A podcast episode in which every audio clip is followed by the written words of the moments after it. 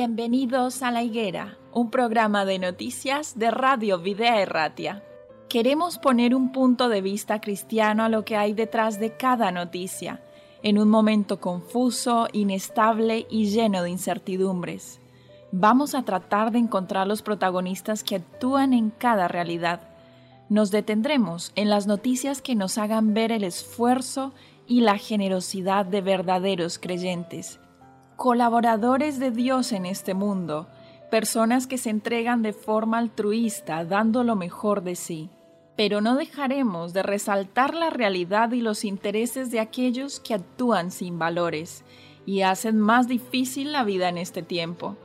Colaboradores de la injusticia que ayudan o realizan auténticos desmanes y que permiten con pasividad los peores abusos. Nosotros como cristianos tenemos un mandato de Jesús en Mateo 24, 32. De la higuera aprended la parábola. Cuando ya su rama está tierna y brotan las hojas, sabéis que el verano está cerca. Tenemos que saber el tiempo en el que estamos viviendo. Un tiempo difícil para los que no creen, pero para los creyentes un tiempo lleno de esperanza. Bienvenidos a la higuera.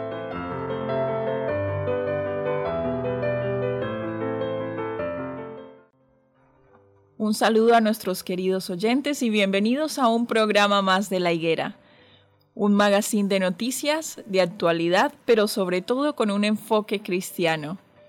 El día de hoy estoy con Dan, como es usual en esta radio, y queremos presentarles algunos momentos específicos que nos han parecido interesantes de las noticias de esta semana. ¿Cómo estás, Dan? Aquí estamos, un día más. Pues muy bien. Eh, algo hemos charlado previamente y queríamos, queríamos comentarle a nuestros oyentes acerca de, de, cuestiones que nosotros consideramos fundamentales. Queríamos comentarles acerca de algunas declaraciones que han hecho algunos líderes cristianos y, y, cómo lo vemos nosotros, qué enfoque le damos desde nuestro punto de vista cristiano, pero sobre todo con una base en la realidad actual. Sí, hay una frase, más que una frase es una declaración, ¿no? Eh, que dice, en este momento en que faltan líderes mundiales, el Papa lo es. Es una declaración de Ricardo Blázquez, cardenal y arzobispo de Valladolid, y que fue durante nueve años presidente de la Conferencia Episcopal Española y que me hizo pensar, ¿no? En una, una pregunta es lo que me vino primero a la mente. ¿Hacen falta que los líderes religiosos sean líderes políticos? Es una pregunta que, que vamos a comentar, que quiero oír también tu opinión. Cuando hay un vacío de poder en un área y él hace hincapié a que falta, falta líderes de calidad entre los políticos, ¿no? Según este concepto, ¿cuál sería el vacío de poder? Pues de líderes mundiales políticos de calidad. Ese es, eh, no hay líderes políticos de calidad y el Papa, un líder religioso fundamentalmente, entendemos, lo es. Y, yo la pregunta que me vino a la cabeza es, ¿hacen falta que los líderes religiosos sean líderes políticos? Bueno, hace muchos años hemos presenciado cómo las circunstancias históricas han hecho que el papel de la Iglesia y las características del Estado hayan tomado caminos separados. Creo que para muchas personas esto representó un, avance, una ventaja al nivel de, tomar ciertas decisiones que consideramos que no deberían ser tomadas por la Iglesia. ¿Por qué crees tú que en este caso el Monseñor Velázquez eh, considera que no hay nadie mejor como líder político a nivel mundial que el Papa? Pues yo creo que él hace esta declaración con mucho con mucho pensamiento, con mucho es muy sesuda, ¿no? En el sentido de que él ve cómo es la situación política mundial y ve eh, que el mundo está lleno de incertidumbres, lleno de encrucijadas de las que los líderes no son capaces de acertar a salir con, garantías, ¿no? Refiriéndose a la pandemia, de hecho, eh, lo digo textualmente, Monseñor Blasquez afirma que estamos en una coyuntura histórica que recorremos con incertidumbre y deseos de servir a la sociedad. Eso es lo que ha dicho él. Sí. Como tú bien mencionabas, como tú bien mencionabas previamente, eh, que estamos en, una situación de, de gran incertidumbre. Eh, a nivel cristiano y de nuestras creencias adventistas, Dan, ¿cómo, cómo no se encasilla esto? ¿Cómo encaja dentro de, de, los acontecimientos futuros? ¿Cómo encaja dentro de nuestras creencias el papel del Papa como un líder mundial? Yo creo que hay dos vertientes. ¿eh? Yo creo que la, la vertiente civil y la religiosa son diferentes. Es una opinión personal, ¿eh? esto cada uno tiene su forma de pensar. Son diferentes y no tienen que unirse. Porque en épocas de hace muchos años. Ah, o sea que tú consideras que no deberían estar unidos los dos poderes, tanto el de la Iglesia como el del Estado. Es que haciendo un poco recapitulación de la historia, eh, las épocas donde mm, líderes religiosos han sido líderes políticos han terminado en desastre. Han terminado en desastre, ¿no? Y además con mucha intolerancia, con mucha intolerancia hacia los que no piensan como ellos, ¿no? Yo creo que hay dos valores fundamentales, la libertad de, pensamiento y la libertad religiosa. O sea, es la libertad civil y la libertad religiosa son dos pilares en cualquier democracia, ¿no? Bueno, lo hemos dicho muchas veces, de hecho, en esta radio, que eh, ha sido lamentable, pero tenemos que reconocerlo como un hecho, de que durante mucho tiempo de la historia se han cometido barbaridades a nombre de Dios, en nombre de Dios. Eh, sin embargo, tú has dado tu punto de vista y has mencionado que, según tu opinión, no deberían estar unidos los dos poderes, tanto el de la iglesia como el político. Pero es curioso, Dan, es curioso cómo cada vez estamos viendo que esa división que en cierto punto histórico se hizo de los dos poderes iglesia-estado, ahora cada vez parece que se está uniendo más. Sí, sí. Sí, sí, sí, sin duda, sin duda. Y, y eso, ¿por qué es?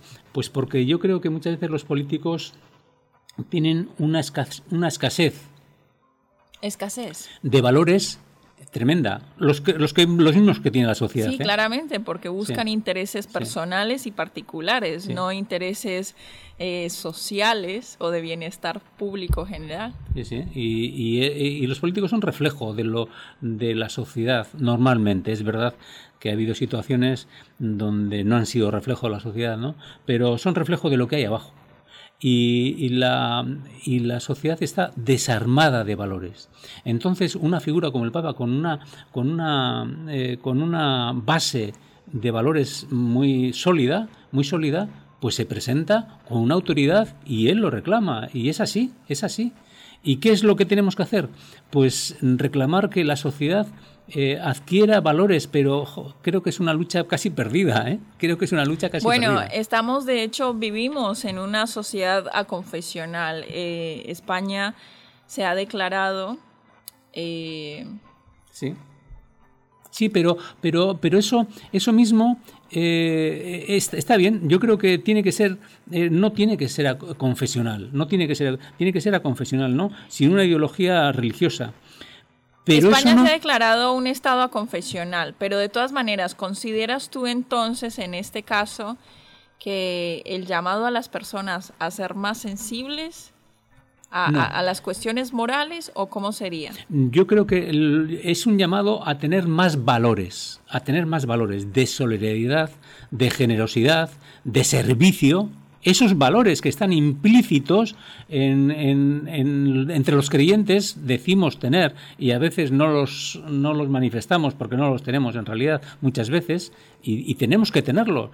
Entonces, eh, eh, eh, cuando, cuando alguien se presenta con, con esos valores, pues claro que se presenta con autoridad, pero tienen que ser caminos diferentes, separados, Uno es el camino de los líderes religiosos y otro es el camino de los líderes políticos.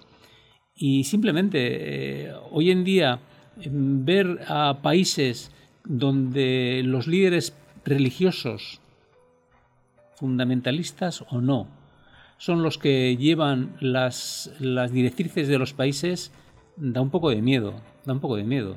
Bueno, en parte eh, esta podría ser una ampliación de, una noticia que ya comentamos anteriormente en este programa acerca del el llamado y la declaración que, hizo por medios públicos el Papa en el 75 aniversario de las Naciones Unidas.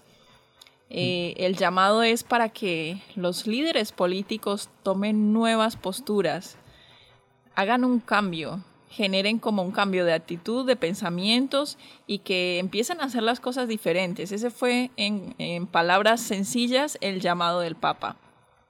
¿Consideras tú que, ese cambio se va a dar? Pues eh, tengo, soy muy pesimista. ¿eh? Yo tengo mis dudas al respecto. No considero que esto vaya a verse pronto. No, no, yo creo que esta, eh, ese canto a la libertad individual, a las modas, a, las tendencias, eh, no va por el mismo camino del que estamos hablando. Y es más, conceptos de conceptos de familia, de moral, de servicio, hoy en día están desfasados socialmente. ¿eh? Están... Que en definitiva dan, vamos a decirlo de esta manera, mm, a lo mejor con perdón de algunos oyentes, pero en definitiva el Papa sigue siendo el jefe de Estado del Vaticano. El jefe del Estado del Vaticano. Está al nivel de los otros dirigentes políticos. Y con más autoridad que, que En este caso, como tú dices, se está intentando posicionar con una autoridad moral para poder eh, tratar de regir en un llamado eh, podemos decirlo, emotivo, emocional, a, volver a los valores. Pero bueno, yo creo que por hoy hemos tratado de, bueno, comentar. Eh, sí, hay un comentario más. Ah, vale, vale. Hay un comentario más. Em, siempre tratamos de que este tiempo de noticias, que sea una, de una forma práctica, de una forma práctica, pues tratar de ir mejorando como sociedad. En definitiva, es lo que nos mueve. Si tenemos el ideario de esta radio, es, es, es que la sociedad sea mejor, más solidaria, más generosa con los demás, ¿no?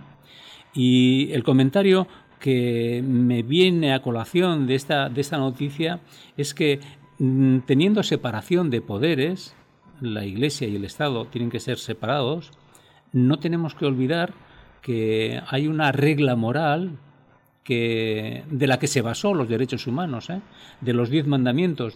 Eso que hoy en día casi a muchas personas le hace gracia, si lo lleváramos a cabo realmente, pues la sociedad sería mucho más sana, saludable. Creo que, que a las personas con un poco más de criterio y con una mente un poco más abierta no les hace gracia. Creo que este tipo eh, de personas que, encuentran gracioso una norma eh, o un reglamento moral como son los diez mandamientos, eh, son personas que de pronto han decidido cerrar su mente a ciertos conocimientos. Porque vamos, ¿de qué se tratan los diez mandamientos? Básicamente, muchas de las cuestiones que encontramos en los diez mandamientos las encontramos en muchas... Mm,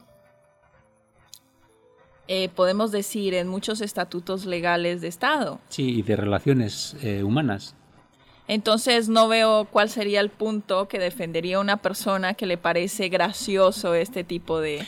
Pues cuando tú, por lo menos es mi experiencia, ¿no?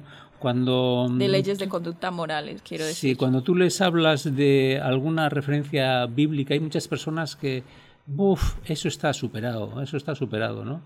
Y no se dan cuenta que el ir dejando ese, ese, esa referencia bíblica lo que está es perjudicando a la sociedad. Porque tú bien dices, ¿eh? el no matarás. El no matarás no es solamente no matar. Los judíos lo entendían como no mates insultando a tu prójimo. Sí, sí, sí, es que va mucho más allá de disparar un arma de fuego. Y no robarás, no, no desearás, ¿no? Simplemente con eso. Y hoy en día estamos en un, en un lo, quiero, lo, deseo, lo quiero y lo tengo. ¿A costa de qué? De lo que sea. Sí, sí, sí. De lo que sea, ¿no? Pasar por encima de otra persona para conseguir nuestros objetivos personales. De esa manera también estaríamos incumpliendo este mandamiento de no matarás. Pero bueno. Además, además ahí eh, tiene otra variante, otra derivada también, ¿eh? no suelo decir derivada, ¿no? Eh, hay una derivada de, de, nosotros mayordomos de los recursos, ¿no? Cuando nosotros creemos que somos el centro, el centro de, de todo, queremos, el, el, deseo que tenemos de las cosas, lo, lo queremos nosotros lo tenemos que tener nosotros, ¿no? Eh, el centro tiene que ser nosotros. Cuando tú pones el centro en la otra persona, ¿por medio de quién? ¿Cómo lo referencias? Por medio de Dios. Dios te dice que no mates, no insultando, no robes, no codicies, no tengas envidia, ¿no? Y eso lo que te hace es administrar. Los primeros mandamientos de los diez mandamientos, nosotros lo que tenemos, esa referencia que la, puedes, la podemos hacer humana, referencias humanas, si la referenciamos con Dios, da solidez. Es que de hecho, Dan, son leyes que fueron institucionalizadas, creadas para nuestro beneficio personal en primera instancia. En primera instancia. O sea, no hay nada más beneficioso para el ser humano que, a ver, si hablamos en concreto de este, del no matarás, sabes, eh, el remordimiento y la culpa y la cantidad de circunstancias que, que, pueden traer a nivel emocional y mental para una persona incumplir esta ley de la vida. Sí, sí. Entonces, bueno, fueron creadas para beneficio personal, pero ya, ya me fui de lo que estamos hablando. Pues, sí, están, están puestos, están compuestos como, como, como facilitadores de, nuestro, de nuestra felicidad. Eso es, eso es así. Y, cuando lo, lo, queremos hacer desde un punto de vista, el centro, el protagonista es el ser humano, la experiencia nos dice que los mejores intentos del ser humano como ser humano se pierden. Se pierden en el camino y se hacen después las atrocidades. Con los mejores ideales después se hacen auténticas barbaridades. Entonces tenemos que tener un, alguien que sea superior a nuestro propio criterio. ¿Y quién es el superior a nuestro propio criterio? Pues para los creyentes es Dios. Y cuando nos sometemos a Dios, ponemos nuestros intereses, nuestros deseos en segundo lugar. Eso es importante. Cuando nosotros somos en la cúspide, eh, creemos que todo gira alrededor nuestro.